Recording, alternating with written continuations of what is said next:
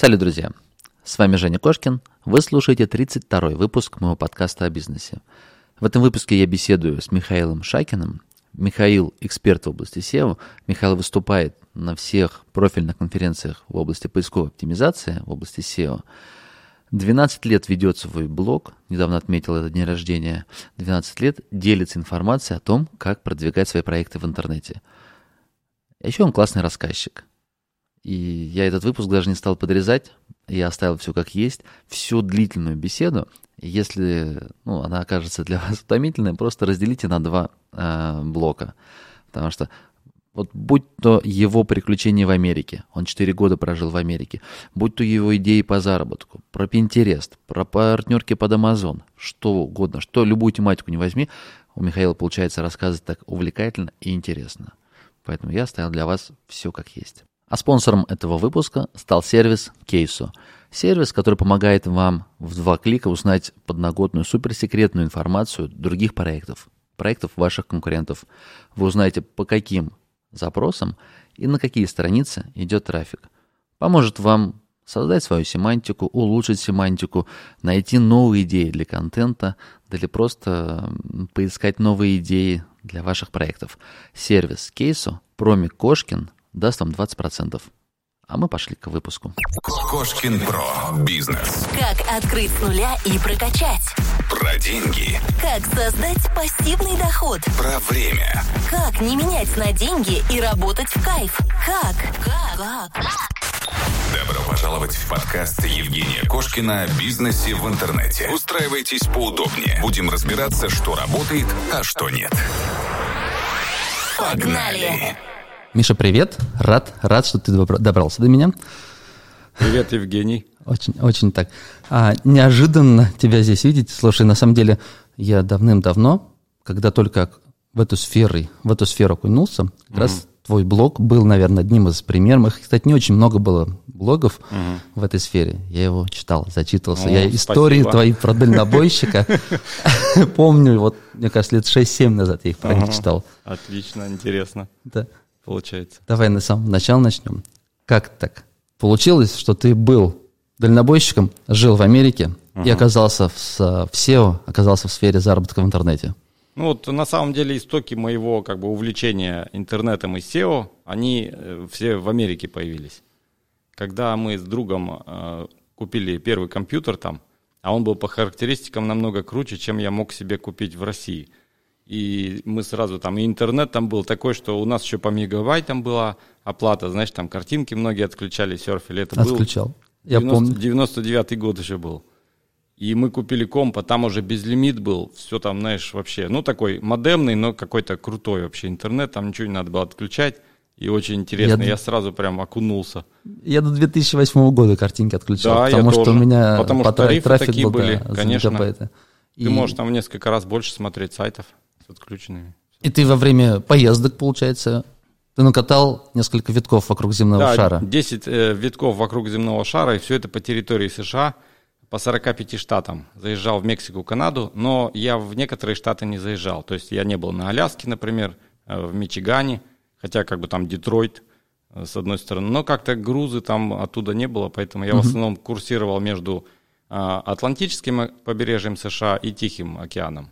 Есть... Но интернет в этот момент зарождался? То есть ты в этот момент изучал нет, Или нет это позже? в этот раз э, я просто был водитель такой. Ага. Единственное, там появился мобильный интернет. И я там мог уже на почту отвечать там с такого кнопочного телефона. Это был прорыв такой, конечно. Как тебе в целом Америка? То есть у меня, для, знаешь, так вот, а, я не понимаю, почему ты прожил столько времени там. Ну, то есть бывает так, например, не зашла, да? Через полгода человек понимает, что не мое, и mm-hmm. уехал. Но ты прожил там несколько лет, там лет пять, наверное, да? Четыре года. Четыре да. года ты прожил. И вернулся, живешь из Сибири.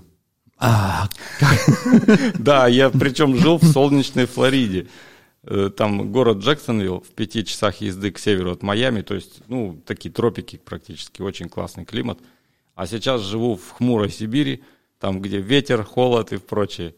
И получилось, э, в целом, я писал пост на блоге «8 причин, почему я уехал из Америки». Если там интересно слушателям будет, можете mm-hmm. нагуглить, там я как раз...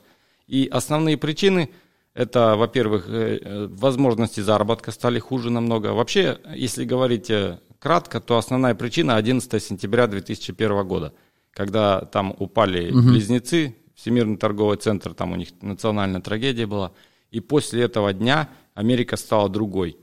Там буквально вот, если раньше до этого я там был нелегалом, без права на работу и вот э, без права нахождения.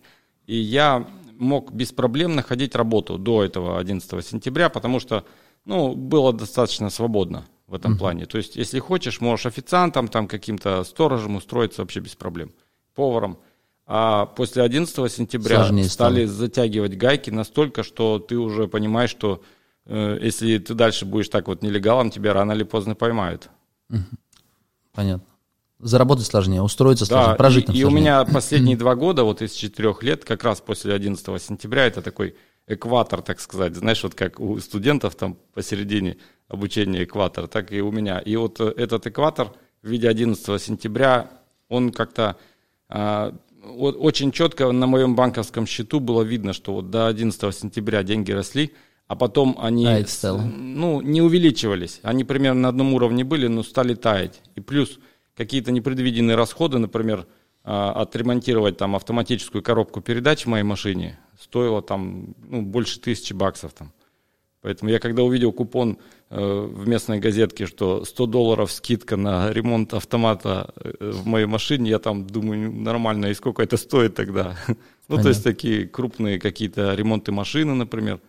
А потом у меня что-то с движком было, там какие-то подушки двигателя пришлось там поменять, и он там разбил какие-то гранаты, там вот э, такие дела. Ну, здесь, наверное, люди точно так же сравнивают, когда из провинции переезжают в столицу, да, и тоже да, ценники такие. Да. То есть если в провинции там 150-200 рублей, что угодно можно сделать, починить, ага. то в столице уже сразу 2-3 тысячи. Еще одна причина – это девушки. А, я был тогда молодой и свободный, и меня очень, очень важно для меня было наличие вокруг, ну, симпатичных Полные девчонок. тебе не нравятся? Нет, э, всякие нравятся, но а, у нас вот ходишь, например, в любом городе России, Питер, там, Москва, Омск, там, везде есть красивые, симпатичные, прям, ну, глаз вот радуется. Приятно в красоте, вот когда тебя красота окружает, жить. А там американки, они, во-первых, не такие красивые с нашей точки зрения. Конечно, там есть и красотки, но их процент на, там, на тысячу населения, если образно говорить. Они все в кино. Вот мне тоже да, поражало. он факт, на, намного меньше вообще. Кино красивое. Они не следят за собой. Даже если нормальная девушка, симпатичная, молодая, она не следит, не красится, не красиво одевается. Они одевают там вот во Флориде я жил, одевают безразмерные футболки, там на 5 размеров больше, чтобы свободны было шорты, как вот почти мужские такие, шлепки и сумочка просто. И не красится никто там, ни прически не делает. И вот такие они занюханного вида, все mm-hmm. тебя окружают, и вот какой-то кошмар вообще. Это, это знаешь, как грустно вообще на самом ну, деле. Ну, я прекрасно понимаю, это особенно вот в студенческие времена. настроения, да. Не с кем познакомиться. Ходишь, вот увидел, помню, через дорогу русская переходит, вернее, не знал, что русская, смотрю, симпатичная, смотрю, говорю другу, какая он девчонка красивая. Оказалось, что она русская. Приехала. Окей, хорошо. А, ну вот сейчас, например, если предположить, что вопрос работы у тебя, ну, у тебя решен вопрос работы, ты зарабатываешь в интернете, по сути, ты можешь в любом месте работать. Да, в принципе, можно в Штаты поехать. Почему не поехать? То есть, или вот, ну, то есть есть какие-то моменты, почему ты решил, что точно Штаты не мое? А, во-первых, там очень дорого все. Угу. И плюс там в плане бизнеса, в плане каких-то возможностей, в плане заработка, я не имею в виду работу, а когда ты там будешь искать какие-то ниши для своего заработка, для каких-то бизнесов, там очень все поделено уже давно. То есть э, они опережают нас в этом плане на несколько десятков лет. Если у нас в России ты можешь найти какую-то тему, найти бизнес, сделать там и начать деньги зарабатывать, то там просто уже все поделено уже давно, еще, наверное, в предыдущем mm-hmm. поколении. Там в плане бизнеса, если у тебя каких-то знакомых нет, очень сложно. Ну хорошо, но если ты в интернете, как сейчас зарабатываешь? А, да, если Или... смотреть, вот я бы раб- работал дальше и по своему направлению, по SEO, под англоязычной, там тем более можно и клиентов быстрее искать и прочее, можно и компанию сделать. Но я нашел в Сибири свой дзен, так называемый. А, у меня по продуктивности, по КПД моей работы, самый лучший результат – это Россия. Это вот э, в моей Сибири, в родной, там, где у меня родители – и там, знаешь, вот э, плюсы в том, что, например, если бы я жил в Питере или, например, в Москве или где-нибудь в европейской части, здесь где потеплее, а, тут очень много соблазнов. То есть рейсы спокойно летают там по всей Европе, можно по всему миру прямо отсюда. Без пересадок там в Москве, как у меня обычно, надо сначала 3,5 часа до Москвы, а потом уже летишь куда-то в Европу. Прекрасно понимаю, поэтому Да. я из Астрахани, наоборот, переехал. Да, и вот это- я по себе знаю, если бы я тут жил, я бы очень большое количество времени путешествовал. Тут очень много соблазнов. Плюс большие города типа Петербурга, тут э, много всяких стильных заведений, всякие кафе, рестораны, бары и прочее. То есть э, а шопинг это тоже отдельная тема. Там можно с семьей, наверное, с рассвета до заката просто и не вылезешь еще из этих магазинов. И это все будет отвлекать от работы. А, Это я примерно, как знаешь, вот в Сибири, образно говоря, в избу вот залезешь, только с быстрым интернетом, и тебя ничто не отвлекает, вот такое. Я Мне себе очень сделал близко там это, мне кажется. хорошие условия, и мне просто нравится. Я как э, в такой, на космической станции, знаешь, орбитально там сижу и вообще Ты себя относишь к интровертам или нет? интроверт. да. Интровертам. Ну, ты, ты сейчас рассказываешь, и я так понимаю, что вну- внутри в душе прям откликается, прям понимаю тебя, потому что Да. пока я жил в Астрахани, у меня примерно так же. Я а, тишине, Да, в избушке, вообще. вот шестой этаж, там вообще тихий этаж, вообще Да, никого да. нет. Один в офисе, без музыки, без ничего, просто сидишь и делаешь свои дела, которые нравятся. Но иногда ты- тебе нравится там в тусовке, конференции, Да. общение. Я смотрю, Иногда- ты очень много выступаешь. Иногда выходишь, сейчас, да, выступаю везде, куда зовут. А потом обратно в свою норку. А потом, да, туда, и, вообще отлично. Мне прям хватает заряда бодрости на, время там. Но при твоем графике ты прям, мне кажется, постоянно ездишь. Там 7, 8, 10 выступлений в год у тебя Да, на ну, в основном все осенью. Я специально выделяю А, время, чтобы период. у меня проекты чуть-чуть э, время освобождать между ними. Я без проблем это делаю как бы для общения, для знакомств, для поездок. Это здорово. Летом а, одна БДД в Калининграде, затем а, весной там тоже или Самара, или Ульяновск, ну, вот такие региональные. И зимой All in Top. Я в феврале езжу к Васе Ткачкову. к Ткачеву. Хорошо, а как проходит твой день рабочий примерно? А, Я обычно, вот годами я вывел э, такой график, что я сова, просыпаюсь в 9 утра обычно или в 8, а ложусь где-то в 12 в час.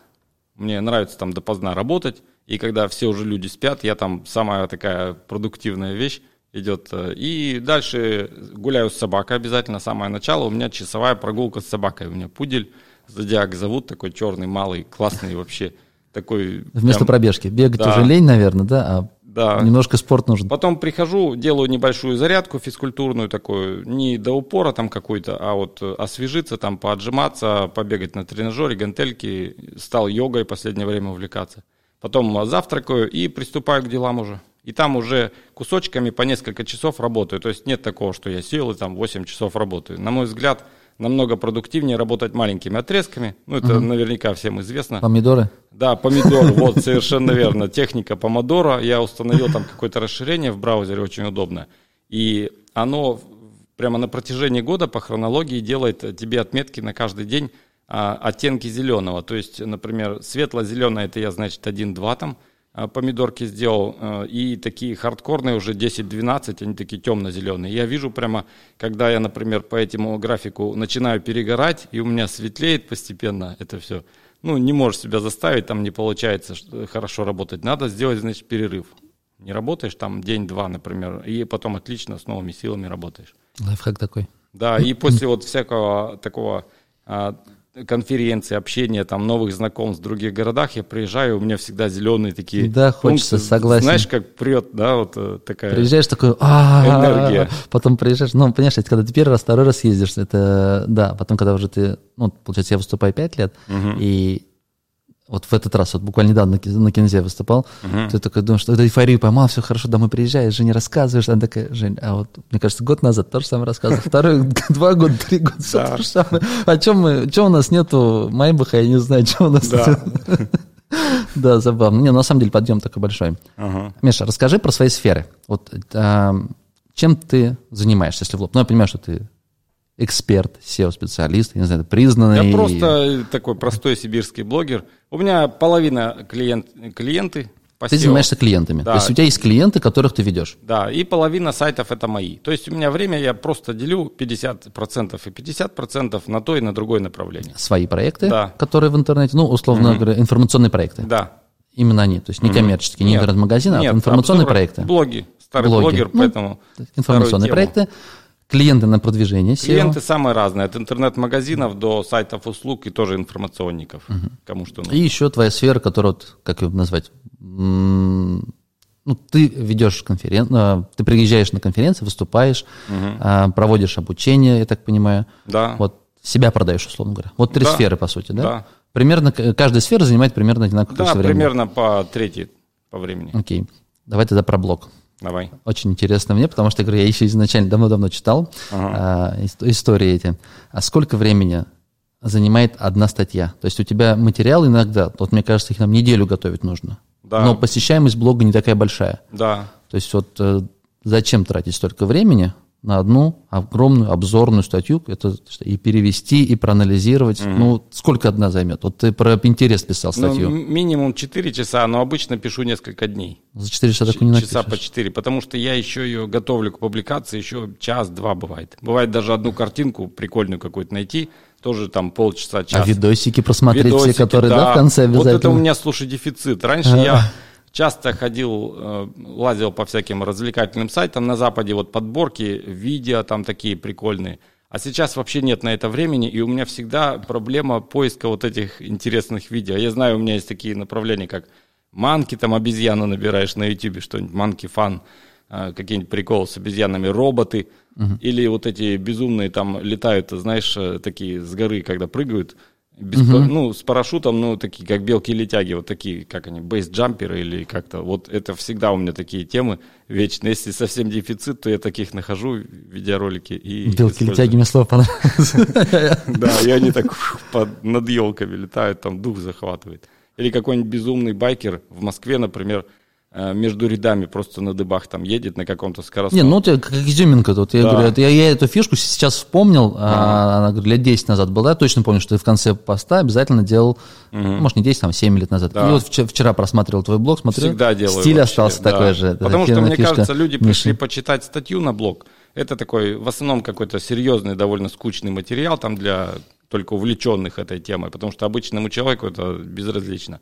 А когда они почитали что-то интересное и полезное такое в профессиональном плане, самое время их развлечь. Ну, поведенческий, плюс Да. дольше просидел, Шутки, прибаутки, это вот как раз, да. А я тогда про поведенческий даже не знал. Я просто хотел э, просто сделать э, такую позитивную, приятную атмосферу на блоге, что какой-то классный видик еще можно посмотреть. А оно в итоге вылилось и что поведенчески, они дольше там смотрят, многие прокручивают страничку вниз. Мне даже часть аудитории пишет до сих пор, что они на мой блог заходят только ради видеороликов. То есть они говорят, я не знаю, там ни, ни SEO мне ничего не нужно, я вообще из другой сферы, но несколько человек писали, что я хожу, вот Нормально. видеоролики смотрю. Но в целом посещалка же сейчас сильно Да, снизилась. посещалка у многих SEO-блогов, да у большинства снизилась. Я вообще, честно говоря, свой блог не продвигаю и даже не оптимизирую с 2012 года.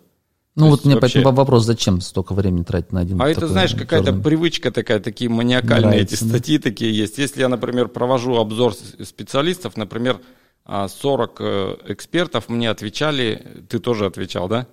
Я не помню. Ну, вот, Ну, э, я видел, у тебя есть Да, обзорные. 40 экспертов отвечали, как делать доклады на Нет, конференциях. нет, я тебе не отвечал. И, например, что-то 54 человека мне ответили, э, прислали про свое рабочее место. Это отличная тема, многим интересно. Так вот эти подборки я буквально там по две недели готовил, потому что десятки человек тебе присылают фотографии, все там в разных форматах, кто-то на Яндекс Диск, кто-то вложением, кто-то так, надо их к одному формату привести и прочее. Я понял. Но в целом SEO-движуха, вот это SEO-блогинг, он немножечко так стагнирует Да, или больше мне, даже мне загибается? кажется, знаешь, он э, вот в чистом виде SEO-блоги, они затухают, но, на мой взгляд, они не умрут, потому что это очень удобный формат. Мне, например, огромные где-то статьи такие, какие-то мысли писать удобнее всего в блоге. А короткие это Telegram сейчас.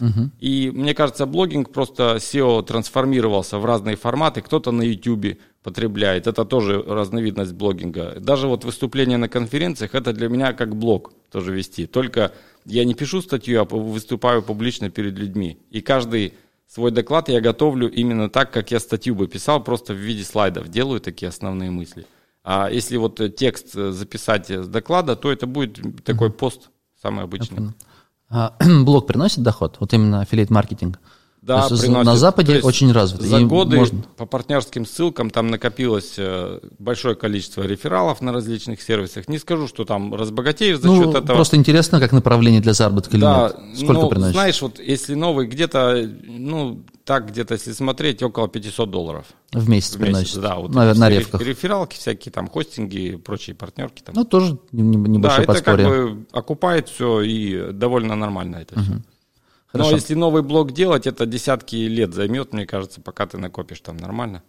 Э, Хорошо, Это но мне просто интересно, а почему те вот сторожилы в SEO, которые, они не трансформируются вот во весь интернет-маркетинг?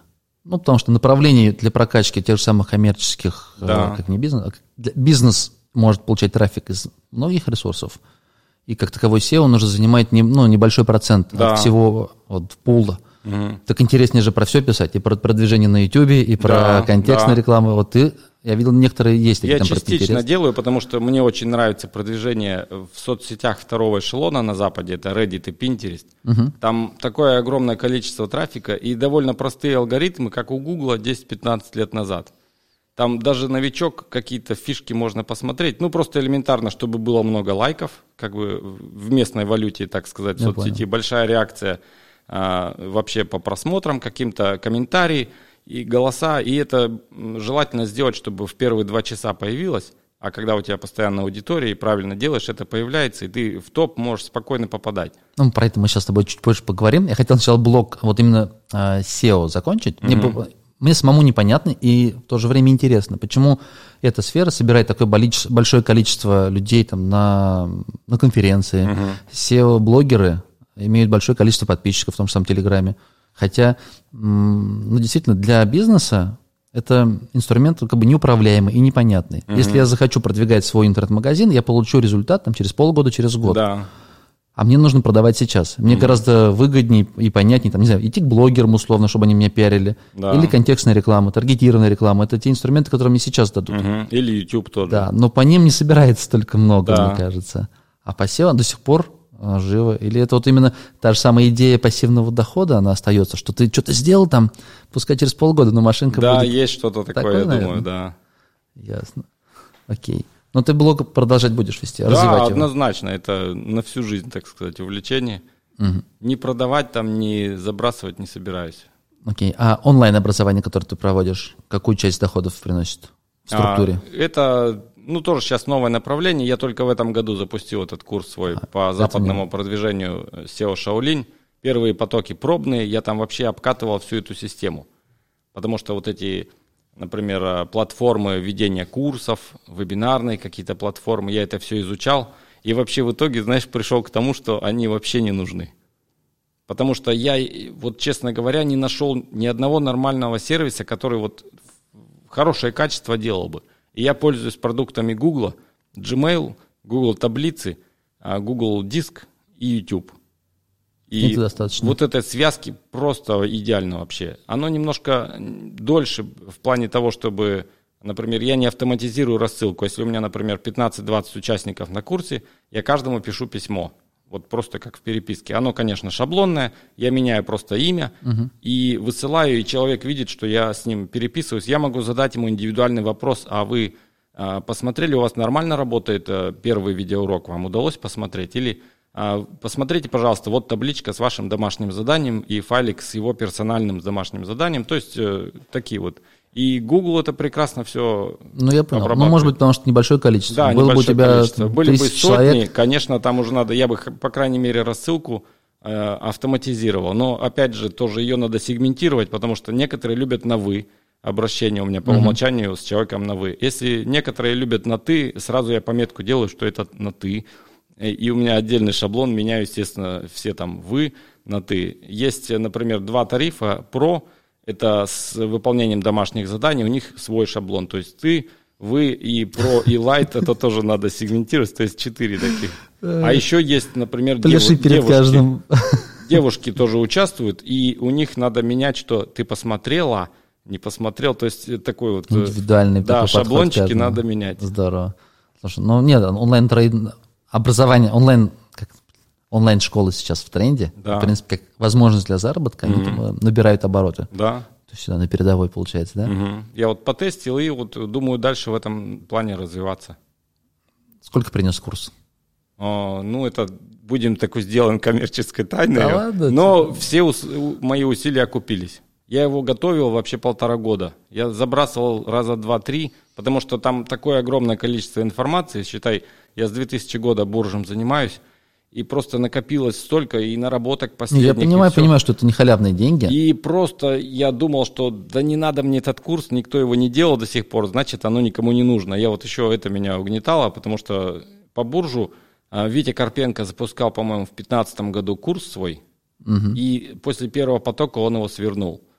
Ему не понравился, он говорит, что я лучше буду не доказывать людям, что Там, вот я так-то думаю, в этом, в этом э, курсе сложность в том, что приходят люди, которые хотят быстрый результат, Да, а результат, например, там, ну, тем более в бурже, даже если человек есть компетенция, в бурже быстро он не получит результат. То есть ему нужно полностью перестроить мышление, Да. языковой барьер, наверное, тоже.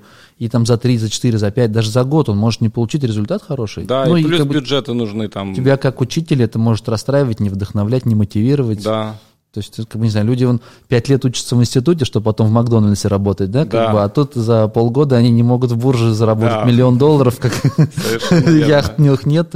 да. Понятно. Не, ну я немножко про цифры все равно тебя буду спрашивать, потому что ты у нас Конечно, весь конечно. подкаст про а, заработок в интернете, и очень интересно, когда кто-то что-то сделал, и потом говорит, ну вот я вот на этом столько-то. То есть не надо там показывать, что, о, ну может даже ты тысячу долларов заработал, и тоже результат. Да, и кого-то это вдохновит. Это интересно. Кого-то вдохновит. И, и оно вдохновляет заниматься более основательно этим. Окей. Так, давай, хорошо. Бур, буржонет следующая тема. У тебя проекты только в бурже или нет? Или А, ро- есть ро- несколько российских, и своих, и клиентских. Ну, буквально там единицы. В основном ты полностью под Да. Рунет я держу для того, чтобы, э, так сказать, быть в курсе веяний в Рунете, Яндекс обязательно, потому что мне нравится сравнивать вообще западные методы и российские методы. И Рунет э, кое в чем опережает Запад, например, в техничке по SEO, кластеризация, вот эти инструменты, вот все автоматизация, вот не в плане ссылок, а именно вот анализа сайтов. Вот если посмотреть, выходцы из Советского Союза основали Ахрев, Симраш, Серпстат, то есть все вот эти Это все выходцы. Да, Э, Ахрев с Украины, ребята. Затем э, Семраж в Петербурге и Серпстат с Украины тоже. То есть э, вся Надо вот же. эта, ве- Мгм. вся внутренняя... А, например, еще Link Assistant, тоже там комплекс вот этот SEO Power Suite, они с Минска. То есть э, вс- все вот эти разработки... А МОЗ- МОЗ, он всё-таки буржуйский. МОЗ это американский. То есть у нас, э, по сути, три таких комплексных сервиса, а на Западе, ну, Majestic, и говорят, что Majestic SEO это тоже выходцы с бывшего Советского Союза. Он- вот мне кажется, это как раз особенность менталитета. Да. Если брать западные, это опять же мои домыслы, наши, как бы обмануть систему, да, схитрить Да, там, да, ссылочек да, да. купить, что-то Да. там пом- поманипулировать. А западные, они изначально, вот документация от Google, ну, как, например, какие сайты хорошие. И все SEO это вокруг, ну, надо делать такие вот сайты хорошие. Да. Вот так вот, например, надо в Forbes статьи заказывать, да. все правильно. А наши Вот белое SEO на Западе, оно именно такое. Они даже вот э, против Гугла там даже не подумают что-то искать, какие-то у него а, уязвимости там в алгоритмах по-быстрому что-то продвинуть, ссылок купить. У них даже покупка ссылок это табу. Ну, У белых SEOшников там огромное количество и серых, и черных, которые там и ссылки миллионами там размещают и прочее. Я понял. Хорошо. А кардинальное отличие э, SEO на Западе и от нашего? То есть, допустим, если есть хороший SEO-специалист, у него есть свои хорошие информационные проекты, ну, зарабатывает, условно говоря, на сайтах в Рунете, какие особенности, с чем он в первую очередь столкнется, когда начнет делать то же самое на Буржунет? Вот отличный вопрос, Евгений. Несколько от- основных отличий. Первое – это то, что в Рунете мало возможностей для бесплатного получения ссылок. Возьмем те же каталоги сайтов. Их нормальных можно по пальцам пересчитать, которые нормально индексируются, какие-то вообще маломальский эффект дает и прочее, и ссылки прямые. А на Западе их просто огромное количество. И они работают. там- То есть ссылки, Да. бесплатные ссылки с Запада работают, а бесплатные ссылки с Рунета это говносылки. Или блог-платформы. У нас LiveInternet, там blog.ru какие-нибудь, diary, а, ну, Blogspot там немножко русскоязычного тоже есть, LiveJournal, а на Западе их просто, ну, нормальных десятки. А сотни, это если вообще там так э, увлечься этим направлением, можно и сотни платформ найти. Ну, тебе э, эти платформы нужны для того, чтобы строить свою ссылочную массу. Да. То есть те самые, как они, второстепенная, да? второстепенная это уровни ссылок, когда тебе там ссылочку надо подпитать там сотней другой других ссылок. Это вот не надо ничего покупать. А в Рунете большой плюс Рунета, опять же, компенсирующий вот предыдущий недостаток, это то, что у нас очень удобные и развитые биржи покупки ссылок. Можно спокойно пойти там на GoGetLinks разместить ссылки, на Miralinks статьи, Ротопостом, э, например, на блогах с Благуном, Сапа там вообще разные платформы, ну их много этих сервисов. Плюс э, SEO-пульт и промо-пульт, сейчас он... Они все еще работают, вот эти все сервисы? Ну, Да. вот они результативны? Да, многие работают. Но я, честно, сервисами вот именно автоматизации, типа промопульта или там веб-эффектора не пользуюсь. А точечно покупаю ссылки на GoGetLinks, Miralinks, все это работает. Если тщательно выбирать. Понятно, на, на любой бирже 95 там, или больше процентов, они мусорные. То есть э, сделаны для того, чтобы просто ты деньги заплатил, а эффекта не получил. Мгм. И еще одно отличие Рунета от Буржа в том, что у нас, э, вот э, если сравнивать, например, это как э, армия такая идет, Россия, например, да, российская, ну, Рунет, у нас там крупные такие дивизии в степи, там их с самолета очень хорошо слышно, видно вернее, а на Западе это как такие кучки маленьких вьетконговцев в джунглях, там они там в норах сидят, их вообще не видно, но их столько же или, или больше, чем в Рунете так визуально. То есть у них а, Я вот с другом, который работает руководителем команды лингвистов в Нью-Йоркском Google по русскому языку, мы с ним 4 года как раз в Америке вместе жили и оказались по разные стороны баррикад. Я SEOшник, а он гуглер. И он мне рассказывал, что а, он общался с ребятами из Web Spam Team, которые как раз борются с, там, со ссылочным спамом и прочим. Он рассказывал, что они, э, если сайт, например, биржа э, ссылок, почему сейчас нет э, в бурже нормальных бирж ссылок? Потому что они были, и десятки лет их там развивали, многие пытались пробиться, но как только они попадают под радар Гугла поле видимости вот этого отдела, Они Они- полному все. они выкачивают, нет, они хитро, знаешь, а, что все, делают? ссылки выкачивают. Они выкачивают все сайты, которые продают ссылки, покупают ссылки, покупают там любые пакеты у них. Даже если они в отчете указывают там 10% ссылок, они все равно по своим каналам все эти ссылки вычисляют. И затем они убивают эти сайты не сразу, что вот все под фильтр попали, и будет все просто увидеть, что, о, смотрите, я тут купил, у меня выпало из индекса, там не надо покупать. А Google бьет э, веб-мастеров, кто пользуется такими биржами, и владельцев бирж по самому больному месту, по, по бюджету, как они говорят. В Америке это принято. То есть они от э, одного там, до трех, до пяти лет растягивают такую медленную смерть этих сайтов. То есть они все равно никаких перспектив у этих сайтов уже не будет. И оно рандомно, э, все эти сайты будут как-то затухать. Они будут в индексе, какой-то маломайский эффект, даже, может, ссылочки будут давать. Потом график вырастет, ссылочки лучше чуть-чуть давать стали. То есть очень хитро. И там вообще ни, ни одному человеку не понять, как, э, в чем причина, и все это будет затухать. А может, даже сайт, э, ты ссылочку купил на каком-то сайте, все остальное у тебя нормально, но вот одна токсичная, которую никак не определить, она нормальная, у него хорошие параметры, там в индексе, все.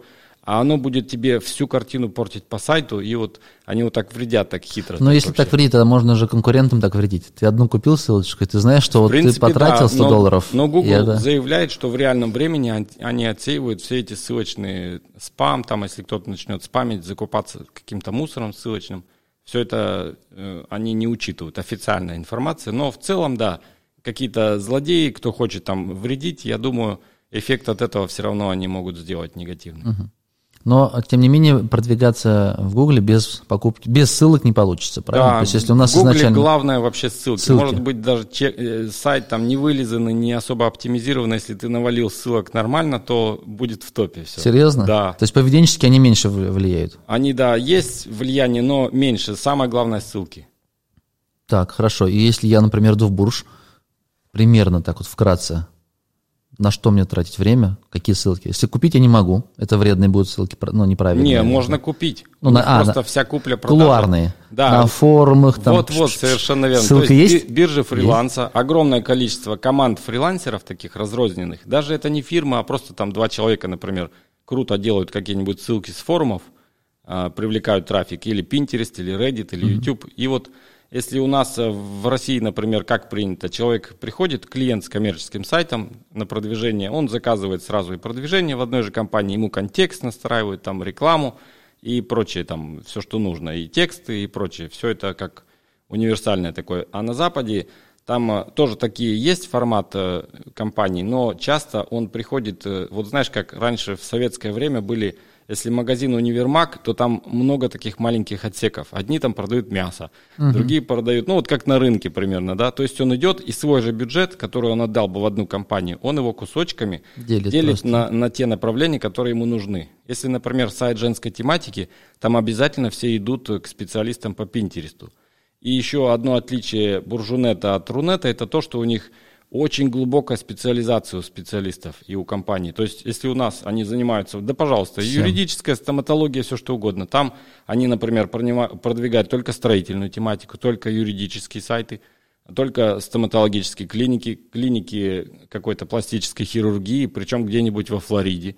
Только, то есть, э, у них несколько клиник крутых, и они там просто идеально вообще все делают, у них контакты.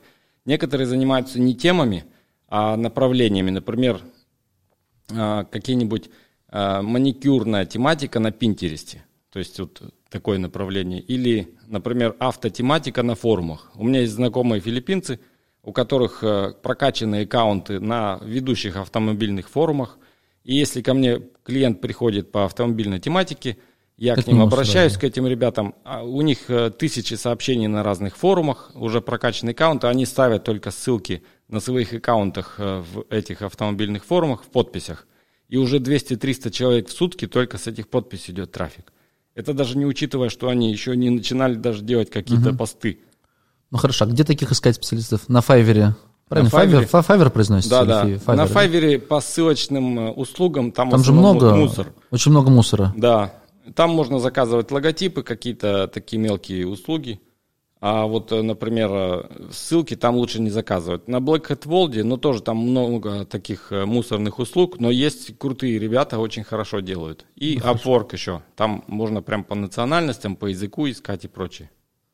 Ну, то есть как, как рекомендация, если мы там оформим это угу. человеку, который хочет в Буржунете продвигаться, то где ему... Я бы пошел на Black, не... на Black Hat World, основной такой и там просто искать. форум, да.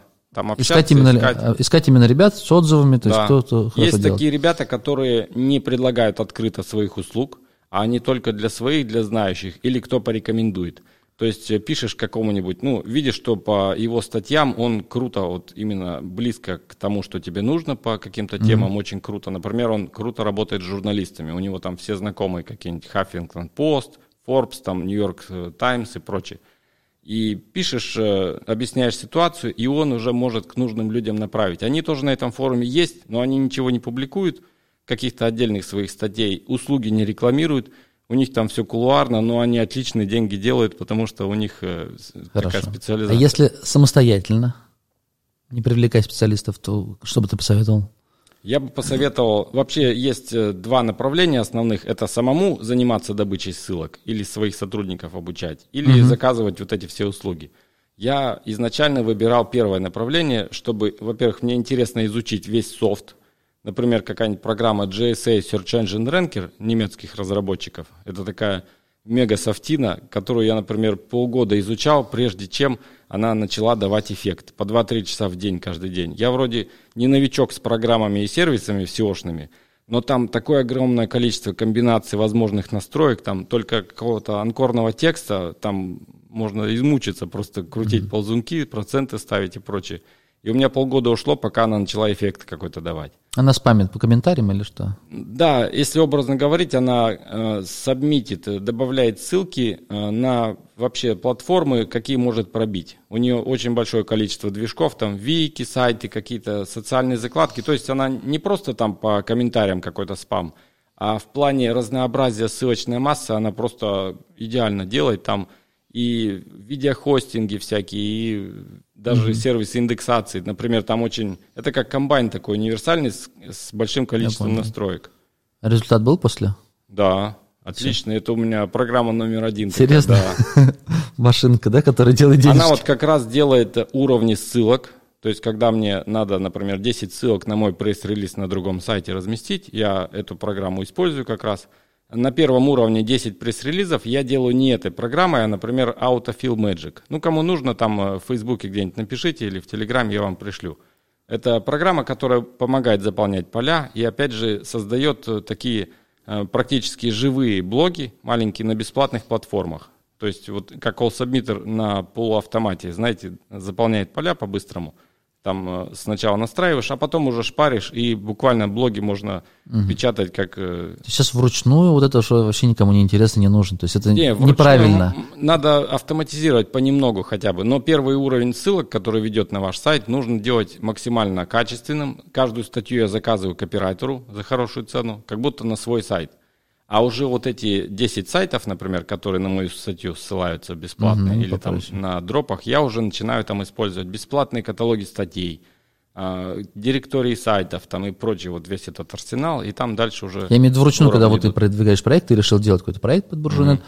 и думаешь, ага, вот сервис, вот, например, каталог, ты в него идешь, там регистрируешься, Нет, прописываешь, такого, конечно, это неправильно, да? не делать, да. Единственное исключение – это качественные, например, сервисы, а, профилей, когда тебе нужно какой-нибудь брендовый профиль свой сделать, вот э, база knowthem, knowem.com, это сервисы, просто база такая онлайн, обновляемая, трастовых сайтов э, с высоким рейтингом, где можно бесплатно зарегистрировать свой профиль и ссылочку на свой сайт сделать. Это такая элементарная процедура, но можно первоначальный траст получить с этих э, профилей. Это такой второстепенный метод, но для начала он пойдет. Или хорошие какие-то локальные, региональные э, каталоги сайтов или компаний. Тоже там добавляешься, там можно вручную. А остальное это, конечно, все автоматизировано. Неправильно, я понял. Хорошо. А вариант э, как-то обзоры, когда ты зака... ну, идешь на какой-то ресурс, авторитетный, uh-huh. хороший, говоришь, ребята, здрасте, я эксперт по такой-то тематике uh-huh. и хочу сделать вот такую-то полезную статью. Вот как правильно называется эта сфера? Это, ну, разновидность аутрич, аутрич гостевой да? блогинг Все, тоже можно назвать. с утра немножко с терминологией. Ага. вот а, такая деятельность, она применима да, для, это, опять это же, тоже. для вот манимейкеров, для тех, кто делает свои проекты. То есть не да. для крупной компании, которая открывает офис, я не знаю, там в Штатах, mm-hmm. и надо, у нее другой бюджет, а вот именно, вот я хочу сделать да, свой проект. это причем Стоит такое интересное направление, потому что если сразу не спрашивать, сколько будет стоить размещение этой статьи на вашем сайте, многие будут публиковать бесплатно потому что это хороший уникальный контент для них, и все, что нужно, это просто одну ссылку в конце разместить на сайте. Mm-hmm. Я так наполняю бесплатно некоторые свои сателлиты. Он размещаю на него ссылки, прокачиваю рейтинг домена по Ahrefs, то есть э, выглядит он нормально, уникальные статьи, и пишу там объявление и страничку делаю, что принимаю гостевые статьи. Я попадаю сразу в базу всяких э, Чтобы товарищей. они, получается, тебе делали контент, да? Да, да, и получается он мне наполняется в некоторых тематиках вообще полностью бесплатно. Это как, помнишь, Том Сойер э, красил забор в книжке, и ему очень не хотелось красить, и он так придумал фокус, что друзья да, приходили, да, да, отдавали ему свои какие-то игрушки там, крысу там дохлую, Круто. всякие вот свои ценности отдавали за то, чтобы он дал им покрасить забор. Это примерно то же самое. То есть сателлиты можно наполнять бесплатно. И даже Хитро. не сателлиты, а нормальные сайты свои тоже я на приличные сайты, например, о собаках. У меня тематика домашних животных, я ее люблю и давно в ней продвигаюсь. Я делаю страничку, что если у вас есть рассказ о вашей собачке, как вы ее стрижете, моете, э, чешете, присылайте, пожалуйста. И в итоге мне любители собак присылают свои рассказы, отличные рассказы, как они там ухаживают, это у меня там трафик еще хорошо собирает, такая категория. Ну а для твоего, опять же, сателлита это минусом не является, когда ты еще дополнительно на кого-то ссылаешься. Нет, Правильно? абсолютно. Это нормально. Это, Имени... во-первых, я смотрю, на что они будут ссылаться угу. сразу в переписке. Если там казино какое-то не по тематике, это вообще сразу отказ. А смотрю, если нормальный сайт, человеческий, многие просто, ну, вот ищут такую возможность. Это одна из таких первых методик, которые можно использовать для получения ссылок, вот Outreach. Угу. Окей. Вернусь немножко к клиентскому SEO. Скажи, а какие чеки сейчас на продвижение клиентских проектов? А... Если я к тебе приду, например, сколько ты с меня возьмешь? Ну, от э, минимум, наверное, от э, полутора тысяч долларов.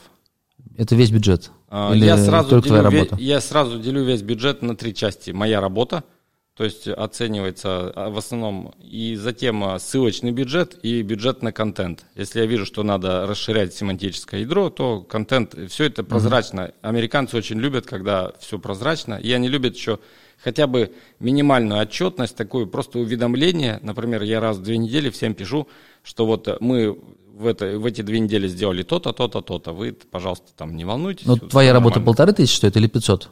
А, Получается, что 500. 500 твоя, Да. 500 на ссылке, 500 на Да. контент. Это я вижу, Примерно если простой сайт. Ну, там чеки могут и 3, и 5 тысяч долларов. Ну, могут что или вот именно те, с которыми ты работаешь? Есть То такие, У да. тебя есть? Да. Окей, хорошо. А, ну, ты все время скрываешь, сколько на самом деле зарабатываешь на SEO, ну, я на просто проектах. люблю такое, что продвижение любит тишину. Хорошо, продвижение- давай. Мне продвижение меньше интересно, мне больше интересен бизнес, те проекты, которые твои. А, Сколько у тебя проектов? У меня 10 основных и там несколько десятков таких второстепенных в разной степени экспериментов или заброшенности. То есть э, я на них что-то тестирую или просто вот он дает там какой-то доходик и Расскажи про самый лежит. а, такой, знаешь, интересный или самый успешный за последние там два года, который ты запустил.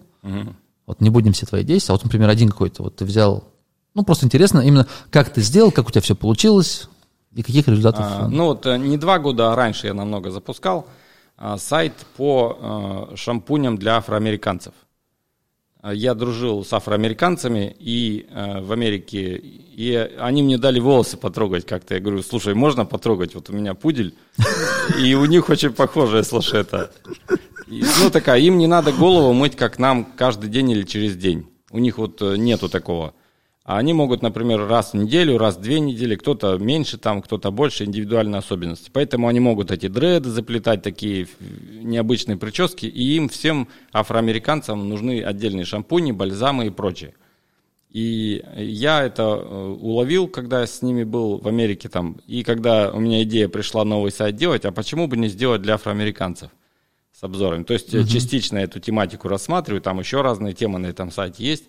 И я решил делать обзоры, и как э, я делаю? Я, например, а, знакомому афроамериканцу пишу ему, слушай, выбери там, или давай я тебе выберу в подарок там коробочку этих шампуней всяких, каких хочешь, бальзам, они обожают это вообще.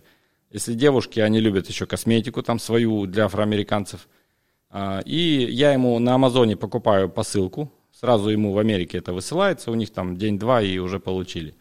И он распаковывает, и я пишу сразу такое, сразу у нас договоренность, что если ему какие-то шампуни не понравятся, он их может или выбросить, или вообще не рассматривать даже. А какие понравятся, он делает видеообзор на них, то есть э, прямо вот стоит, э, стоит перед камерой, все показывает, там нормальное освещение, ну, у него нормальная камера, и он делает обзор, что ребята говорят, классное такое, и причем говорит на таком сленге афроамериканском, то есть э, для белой аудитории это там не нужно, а вот именно целевая аудитория просто отлично заходит, он уже такой популярный, он мне присылает видеоролик, канал принадлежит мне на YouTube, плюс я этот видеоролик беру и расшифровываю на сервисе, например, rev.com, там можно расшифровать видео в текст, люди расшифровывают минута за, а, за доллар.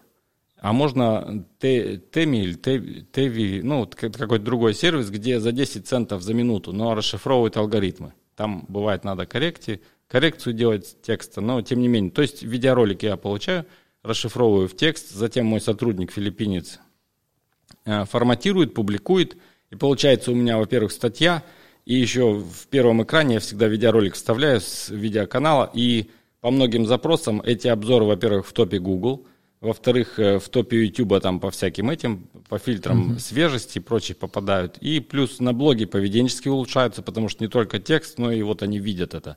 И у людей впечатление, что это американец действительно купил и все. И этому Настоящий блогер, афроамериканцу, да, афроамериканцу ему удобно.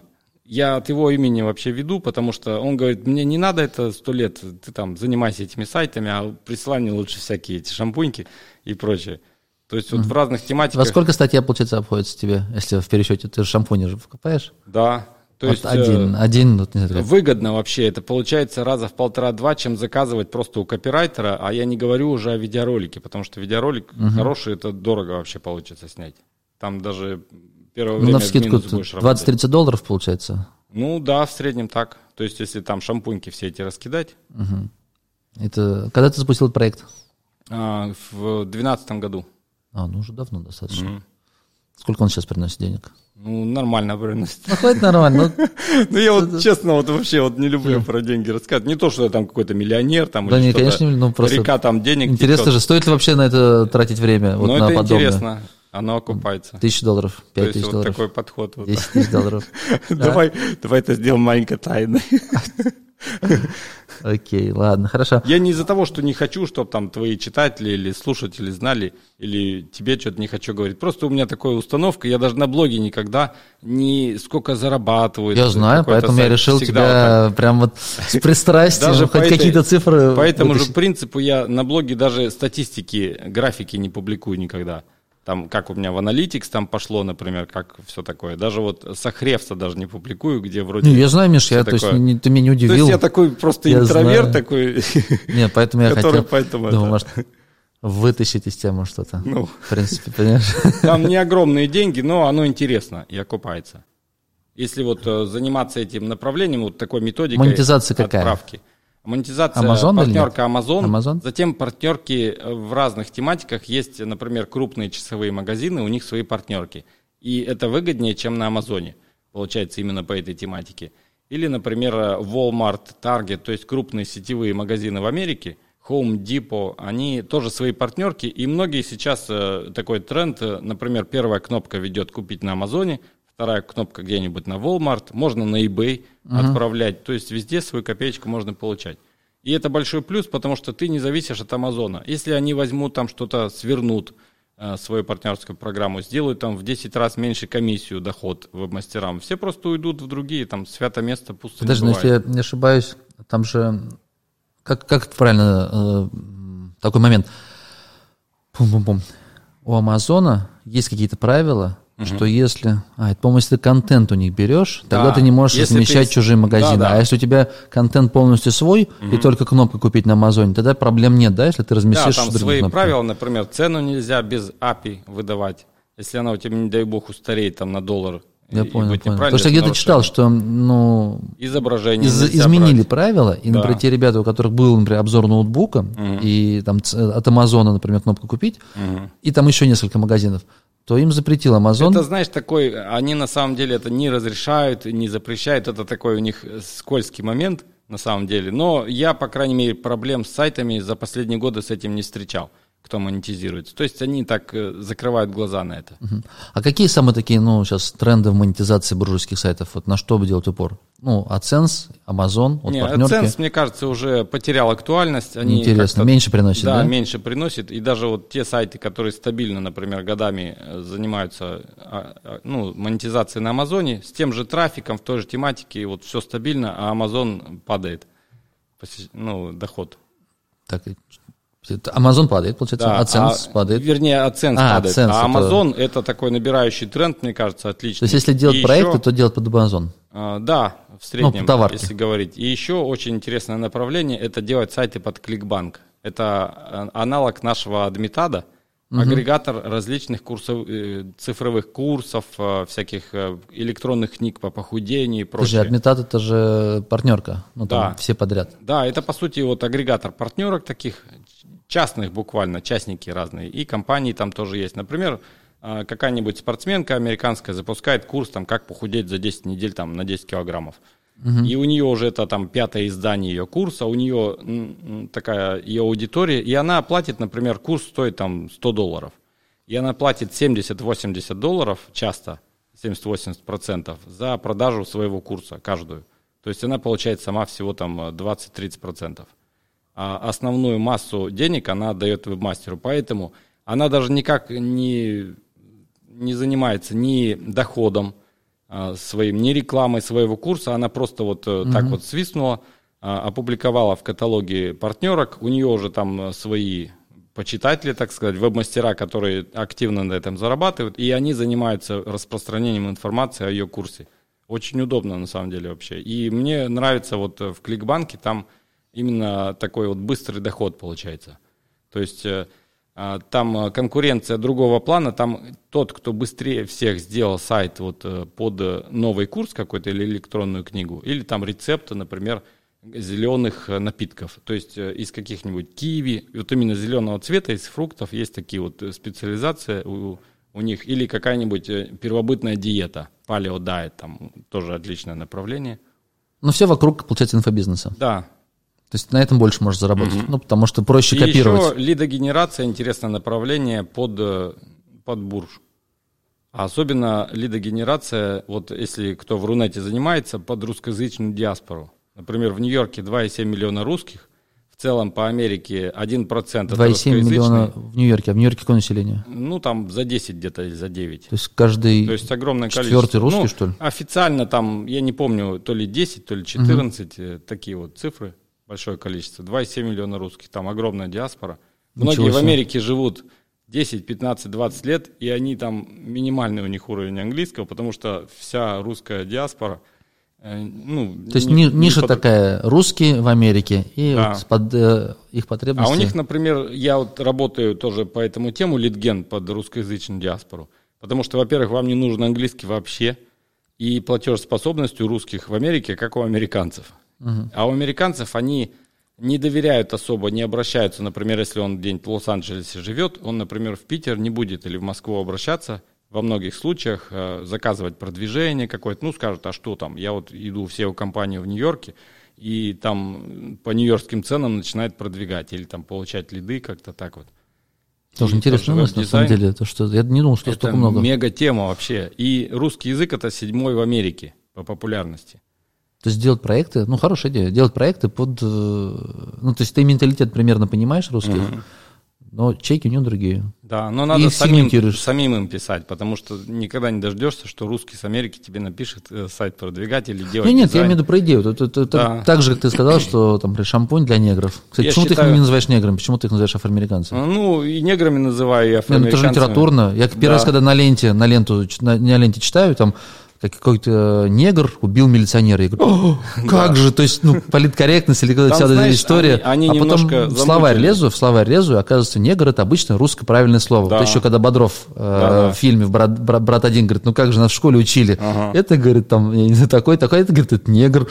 Здесь, говорит, за это убить могут. А там привычка просто, вот с Америки, там негр, не дай бог, ты где-то произнесешь. Нет, ну там да, я понял. И вот это у меня в голове отложилось, я и то, и то использую, и негр. Не, я реально был удивлен, когда ну, взял словарь, открыл, посмотрел, что вот как бы это нормальное литературное Да. слово, и наши официальные никакое. все источники правильно говорят, негр убил там, амери- американского полицейского. Вот, Да. То есть не ругательно.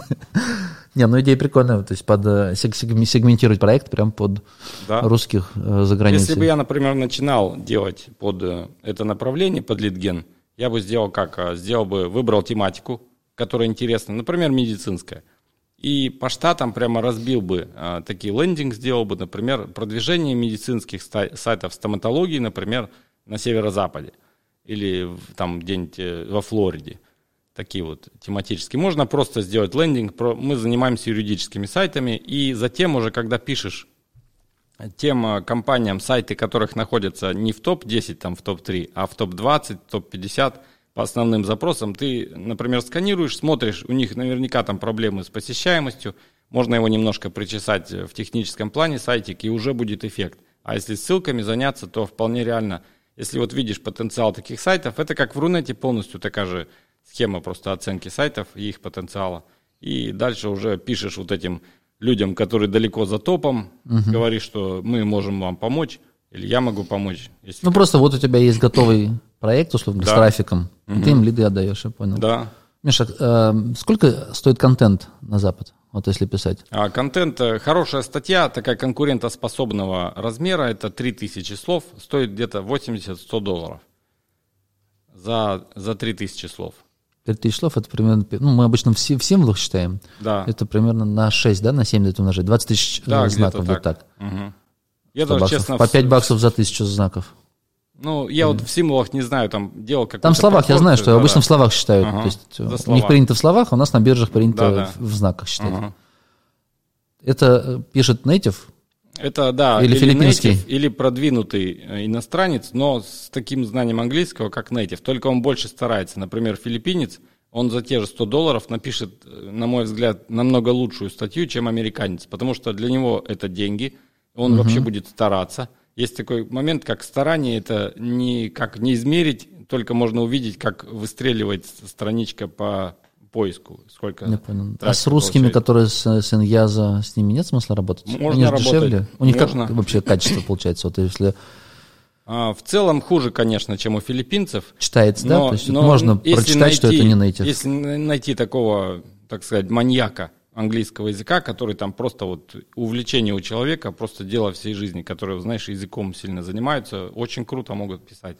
Особенно те, кто за границей был, там в каком-нибудь лагере, там Мгм. отдыхали или путешествовали много, то А если не был, ну, например, вот вариант такой построить конвейер, когда ты пишешь по-русски, потом тебе кто-то переводит на английский, и потом кто-то уже native дорабатывает как корректор. Ну вот, отличная Поддержу. методика, я тоже это использую. Это Работает? выгодно, да. и нормально на работает. выходе в Вычетку- таком конвейере дешевле выйдет, чем... Да, дешевле выйдет, просто больше по времени. Э, Вычетку, например, можно на том же Файвере заказать какая-нибудь учительница английского языка там из, из Майами, и она будет э, проверять. Есть А. и вообще с адекватными ценами. А филиппинцы, они... э, биржа какая-то должна быть, да, с которой работаешь? А, Нет, я их нашел вот через Контакты. своих старых филиппинцев, с которыми Напрямую. я работал в Америке. Мне почему они вообще, эти филиппинцы, понравились? Я работал когда поваром в американском ресторане. А, Там у нас тоже повар, повара были из э, Филиппин. И они салатики делали. Мне понравилось, так они, знаешь, тщательно, у них прям национальная черта, очень качественно все делают. И они не отвлекаются ни на что, а просто вот как роботы работают. И когда у меня встал вопрос найти какого-нибудь фрилансера, мне статьи писать, я знал, что, во-первых, э, когда с ними общался в Америке, что э, Филиппины это большой союзник США в Юго-Восточной Азии. У американцев там со времен Второй мировой военной базы, аэродромы, а взамен они филиппинцам предоставляют облегченный визовый режим в Штаты съездить. То есть многие студенты с Филиппин могут спокойно там поехать на полгода-год в Америку, заработать денег, язык еще американский на английский, поднатаскать свой, да, так повысить уровень и затем вернуться. А многие остаются, там огромная диаспора филиппинцев, я думаю, больше, чем русских даже. Понятно. И я спросил вот своих старых знакомых э, с Филиппин в Америке, они дали контакты ребят, которые занимаются вот IT, SEO уже на Филиппинах, и постепенно их обучил, и дальше с ними работаю. Мгм. Ну, так искать со стороны. Допустим, Со мне стороны нужен будет, я бы мне нужен будет, контент, представь, вот мне нужен контент, вот мне сейчас как лучше поступить? Я бы на Upwork пошел. На порке? Мгм. Там можно и выбрать и по Филиппинам, по странам различным. С Кенией хорошо пишут, есть с Индией хорошо пишут. У меня был случай, когда я сотрудничал со спамером. То есть мне написал обычный индус, обычный спам э, на англоязычный мой сайт на, через контактную форму. Он там, dear sir, там, давайте я вам буду писать дешево статьи. Писал он несколько раз дешевле, чем вообще по рынку, даже там дешевый копирайтер. То есть вообще. А, и Я с ним где-то год-два сотрудничал. Он хорошие статьи писал. Причем я просто для теста взял сателлит, думаю, пусть наполнит мне. Заказываю статьи, а они потом отлично выстреливают в поиске. Я даже этот сателлит потом сделал основным сайтом, тоже включил его в пул нормальных сайтов. И э, этот Филипп, э, вернее, этот индус затем куда-то пропал на год, потом вышел со мной на связь, потому что у нас с ним такие хорошие отношения, и говорит, слушай, я тут переехал в Нью-Йорк, э, мы купили компанию американскую по копирайтингу, здесь они вообще для прикрытия хитро сделали, там три сотрудника, там директор и два там менеджера, белые американцы, то есть там Джон Сильвер, например, такие, а за этим всем стоят индусы. То есть американцы обращаются в копирайтинговую компанию, то есть они купили старую компанию, но которая не особо успешная, там какая-то чахлая была, там влачила жалкое существование.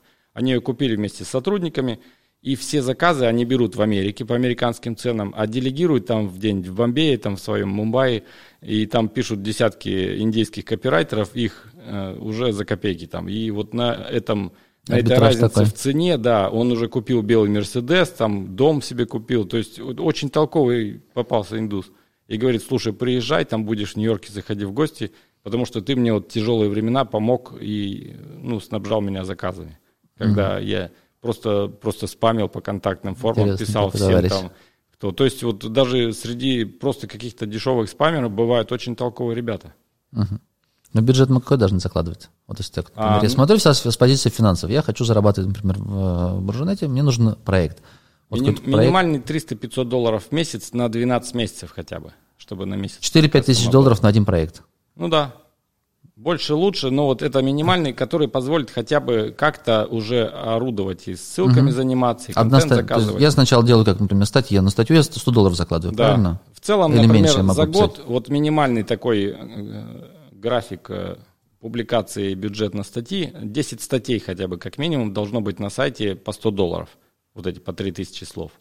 И затем э, минимум тысяча, но хотя бы 2-3 тысячи надо на ссылки и продвижение заложить, и тогда этот сайт уже может начать через полтора-два года приносить прибыль. Ну подожди, 10 статей всего будет, это же маленький сайт. Это нормально.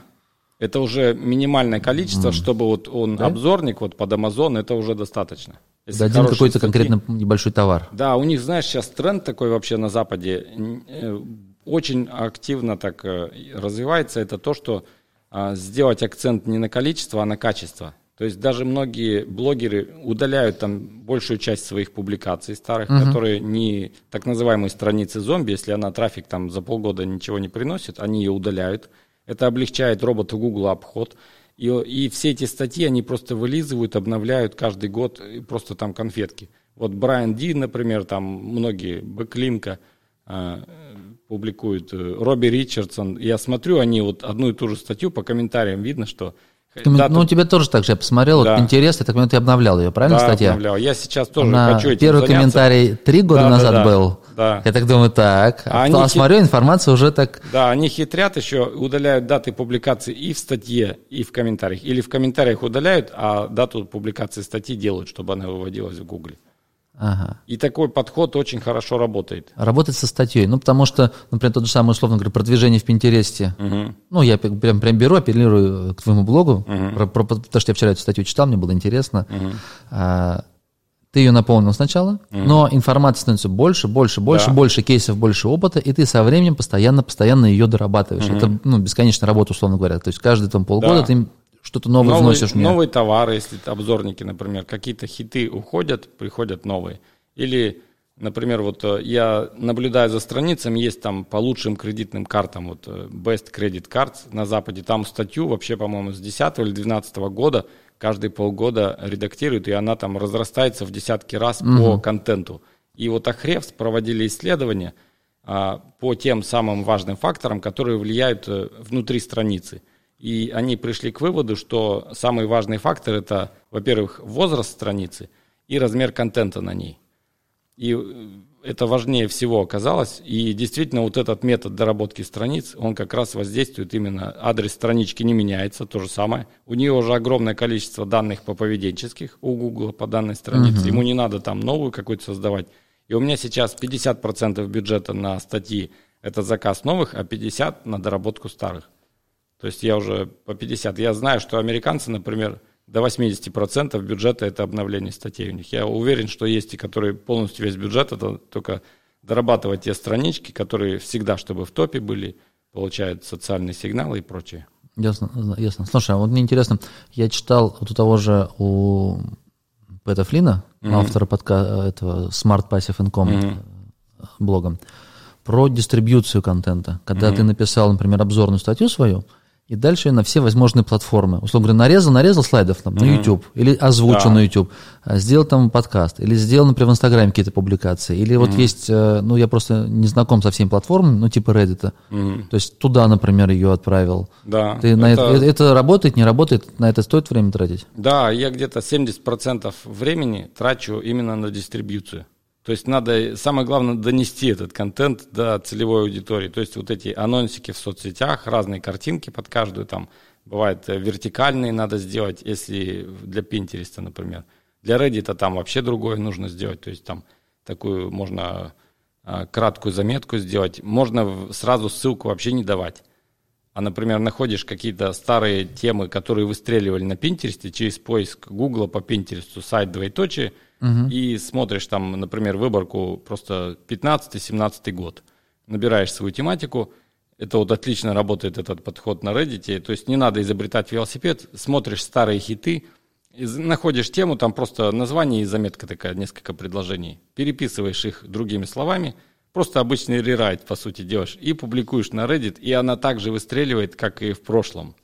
И дает ссылку, и дает трафик еще, Да, получается. а можно ссылку сразу не публиковать в этой заметке, просто ты написал, она уже лайки, там все ее, там в топ она проходит, и ты вот тогда ее редактируешь, добавляешь ссылочку, она уже тогда вообще вопросов не вызывает, люди смотрят, ну там 600 голосов за нее про- проголосовали, она уже в топе, ну, видимо, она со ссылкой была, а что там, никаких вопросов. То есть легче по такой методике в топ вылазят. Я понял. Ну, вот так смотри, для продвижения своих проектов, в каких э, таких сервисов прокачивать аккаунты? Pinterest, А, Reddit. YouTube обязательно. YouTube. То есть я для каждого сайта сейчас сразу Отдельный с аккаунт. договариваюсь. Да, отдельный у сайта аккаунт именно для YouTube. Интересно. Ну, и Reddit тоже. Pinterest, Reddit и все вот эти социалки, Facebook, там Twitter, все это должно быть. И причем я сторонник того, чтобы публиковать не через какие-нибудь, например, сервисы EFTT.com, которые просто вот кросспостинг такой сразу на много платформ, а вручную делать. То есть, э, во-первых, э, у многих э, соцсетей там пометка будет, что опубликовано с помощью EFTTT или какой-нибудь там скрипта или программки. А если ты делаешь вручную, там это выглядит как обычная твоя к- комментарий, и там можно и отвечать и прочее. Это очень много немножко... времени же, очень много времени надо вот это на рутинную работу Да, будет занимать. Да. Ну, поэтому Или тоже филиппинцы? Тоже филиппинцы, да, делают. привлекаешь? Да. Они да. делают анонсики, то есть красивые картинки на canva.com, там можно без знания дизайна и вкуса какого-то просто накидать там картинку бесплатную, красивую надпись, и совсем по-другому смотрится. И плюс уникальная, то есть вообще без проблем. Да, Canva и еще Кре- Крелла, по-моему, два сервиса. Да, их пользуешься. много там вообще, если так Удобно. погуглить, там десятки их. Так, хорошо. А ну, по финансам, вот, например, если мы пятерку тратим, Мгм. то есть какие результаты, на каких можно, на какие результаты Ну, можно на выйти, или 500 какие у тебя долларов- получается? На 500 долларов в среднем за полтора-два года вполне реально выйти в месяц с сайта. То есть давай, э, вот смотри, пятерка, да? Пятерку я трачу, получается, ты сказал, где-то 10 статей, ну, минимум, да? Да. 10 статей, например, это тысяча А ушла. остальное на ссылке. Еще даже 10 статей, то есть тысяча на, на контент и 4 Да, идет 4 можно сделать так. на ссылки? Да, Так много? Вполне нормально. Ничего себе. То есть примерно такое распределение, да? Да. И потом через полтора-два года мы рассчитываем, что выйдем на 500. Мгм. Это, как сказать, усредненный, Да, или это, с- хороший? Это средние по больнице. Есть проекты, которые не выстреливают. То есть я не выстрелившими называю те, которые меньше 200 долларов в месяц потом через два года приносят. Ну, это как бы долго по времени на окупаемость. Мне кажется, в. России это никого не заинтересует. Да, да.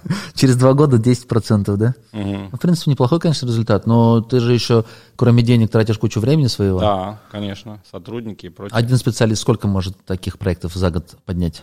А, Ну, по-разному, но, например, филиппинец стоит 500 тысяч долларов в месяц. И понятно, что по времени, но обычно продуктивность у них такая высокая. То есть, например, если я брал там англичан, американцев, австралийцев, индусов, кенийцев, прочих там очень много пробовал, и филиппинец, он в 3-4 раза больше по, прода- по продуктивности делает. Это такие... Не, ну, мне просто, знаешь, так хотя бы примерно заложить, вот, чтобы честными расходами взять, вот, например, 5000 долларов это расходы, условно говоря, на материалы. Контент это сколько, легко. да, это всего сколько 10 еще? статей. Ну, пусть он там одну статью пишет день. Так, я беру филиппинцев, которые слепой печатью владеют. То есть 3000 слов ему за день, в принципе, вполне реально написать. Ну, если там тематика, может, день, два, три. То есть э, по времени на статье это мало вообще, и по бюджету тоже. А вот ссылками уже заниматься там, основное время там, конечно. Но в любом случае, при продвижении на Запад самый упор больше это как раз продвижение, ссылки, да? Потому Хороший контент, у нас чтобы не в хуже России, у конкурентов. И Опять же, ссылки. общаясь с ребятами, а, те, кто делает, запускает информационные проекты, основной упор это все же на контент. Мгм. Проработка, значит, начиная прям семантическое Да, ядро, да. кластеризация, вот прям вот все-все-все, техническое задание, полностью раскрытие темы, контент, вот все тык-тык-тык-тык отдали. А социалки, дистрибьюция, ссылки, а, а, кому это Да. что-то сложно, да. Поэтому у них проекты сейчас не всех выстреливают. На да, вот деле- та же кластеризация, я общаюсь вот с SEOшниками, с американскими, там большинство вообще не занимается кластеризацией. У них, знаешь, на каком уровне? У многих. Я не говорю обо всех, есть там и SpyFu, специализированные сервисы кластеризации, но они все уступают, например, нашему, э, нашему а, Rush Analytics и TopVisor, которые Google все регионы поддерживают. Они по функционалу, по качеству кластеризации, они вообще уступают. И у них вот а, несколько лет назад программу я делал обзор Keyword Organizer. Такая программа, представляешь, э, загружаешь в нее список запросов с частотностью, все. И надо тебе, например, разбить вообще по страницам вот кластеризацию сделать. И американский взгляд на кластеризацию это такой, набираешь, например, розовые тапки, ну, например, из всего твоего ядра там купить там, да, лучшие цены. И вот она тебе находит, например, 10 слов, которые включают это слово, и ты можешь удобно их сделать одной группой. То есть то же самое, что в Excel там по фильтру.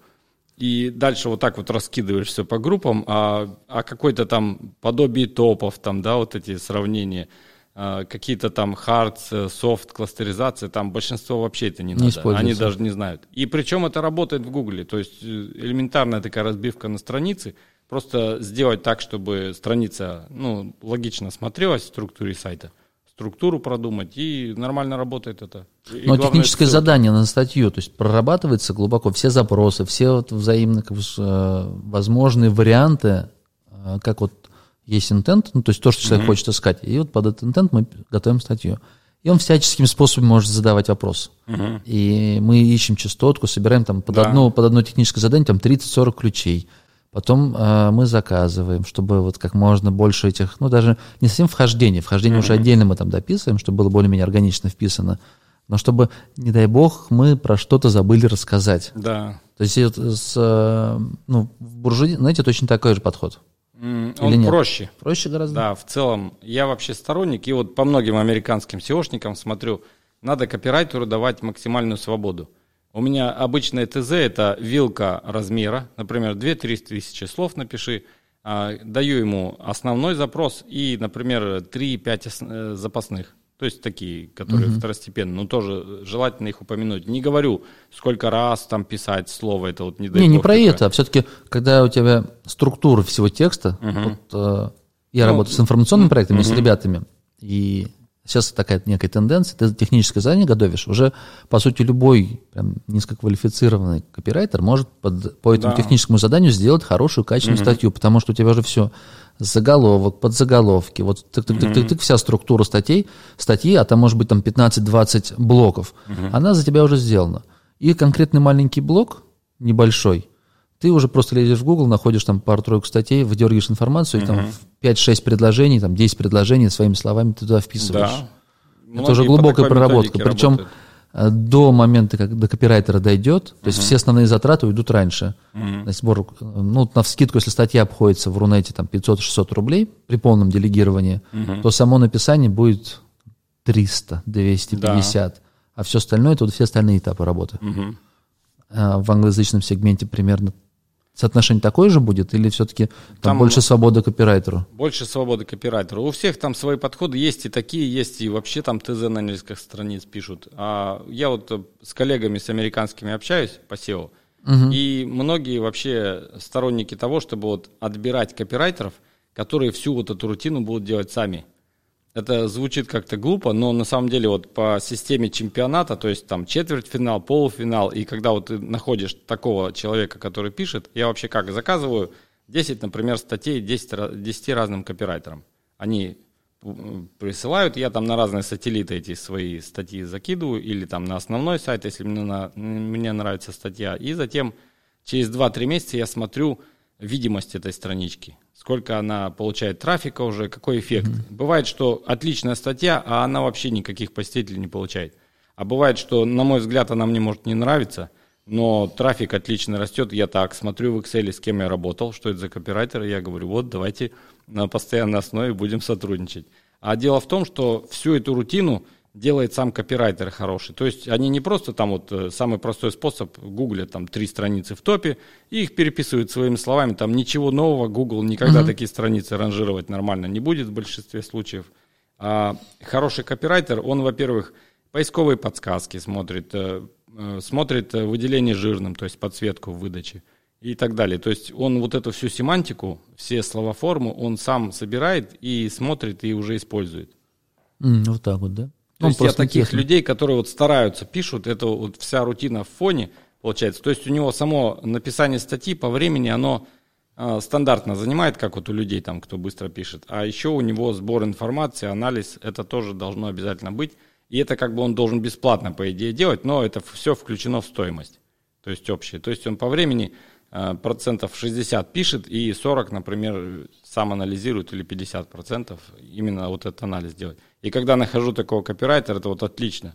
Потому что сам знаешь, ТЗ вот эти составлять, это там а, довольно много времени может затратить э, человек. Ну, интересно. Ну, Я просто, знаешь, в целом смотрю эволюцию подхода. Я точно знаю, что лет, наверное, 5-6 назад в, в Рунете именно такой подход был, когда э, в цепочке с производства сайта, вот был, например, ключ, Условно говоря, из ключа рождается тема статьи, и дальше дается копирайтеру, и он пишет. Потом уже стали SEO-шные какие-то вхождения, все остальное мутить, потом поняли, что получается статьи говно. А, и сейчас вот целая цепочка, получается, ТЗ-мейкер, который соста- соста- составляет прям план Да, статьи. да. Но эта идея, это, это масштабировать можно. То есть это можно запускать проект, в котором будет там Да. тысячи, пять тысяч статей. Или одномоментно ты ведешь там 10 проектов. Если, конечно, вот по твоей методике, как ты рассказываешь, вот я не представляю, насколько можно таких отап- копирайтеров найти. Самое вот э, долгое это вот выбирать таких копирайтеров. А когда ты его уже нашел, я вот это имею в виду, что Я я, ему даю это. только основные ключи, вилку размера и все. И вот, может, бывает, кидаю там вот э, две-три хороших статьи в, э, в бурже, какие уже в топе в Гугле. Говорю, сделай мне просто лучше, чем у них. Ну, я- И все, и он остальное все делает. Мне вот это не надо даже. Я освобождаю голову. То есть не надо тебе этого ТЗшника держать, сотрудника, который ТЗ будет составлять вот это все и прочее. То есть, Не, ну если работает, если есть положительный финансовый Да, результат, конечно. то здорово. конечно. Но вот мне в целом сейчас пока не могу, не могу э, как бы в голове уложить, зачем э, бурж, если, по сути, ты через два года только выходишь на там, 10% в месяц. И то, ну, при хорошем, удачном стечении обстоятельств, когда, например, в Рунете, вот есть кейс, например, э, вот только недавно э, записывал подкаст с Букреевым, вот они год назад запустили проект «Фабрика», вложили на полном делегировании там 8,5 миллионов, сейчас вышли на 10% через год. Сейчас запустили второй проект, пока результатов ну, нет, посмотрим, Да. чем будет. Но я имею в виду, что в, в Рунете проще же, тут языкового барьера нету, ты всех все, все, все понимаешь, все знаешь. Поле тоже не паханное. Вот почему все-таки бурж тогда? Ну, потому что там все знаешь, как бы, ну, А, тебе проще. да, проще, это уже отработанная схема, это уже такой мини-конвейер. Поэтому нормально. Я знаю, что вот они будут окупаться, например, через полтора-два года, и это вполне нормально. Раньше выстреливают прекрасно. А дальше по динамике рост будет или нет? Да, идет обычно нормально так по нарастающей. Или бывает э, потолка в узкой тематике э, достигает сайт, и он стабильно просто годами так и идет. Интересно. Ну, я еще, знаешь, вот э, по запуску сайтов э, пришел к такой схеме. Раньше вот регистрировал домен или покупал там уже с историей, или уже готовый сайт, и все силы вкладывал в него и развивал там годами, там пытался. А бывает э, такое, что по каким-то невыясненным обстоятельствам сайт не выстреливает. Вот э, хоть бейся головой об стену, деньги там вкладывай, силы, время, а он не будет взлетать. И я пришел к тому, что сейчас запускаю не один сайт, а 5-10. То есть э, это и свежереги, и э, старые какие-то дропы в перемешку в случайном соотношении. 7-3 там, пожалуйста. И вот эту пятерку сайтов я на каждом сайте 3-5 э, страниц запускаю. То есть копирайтеру нормальные тексты заказываю, небольшие, например, на тысячу слов.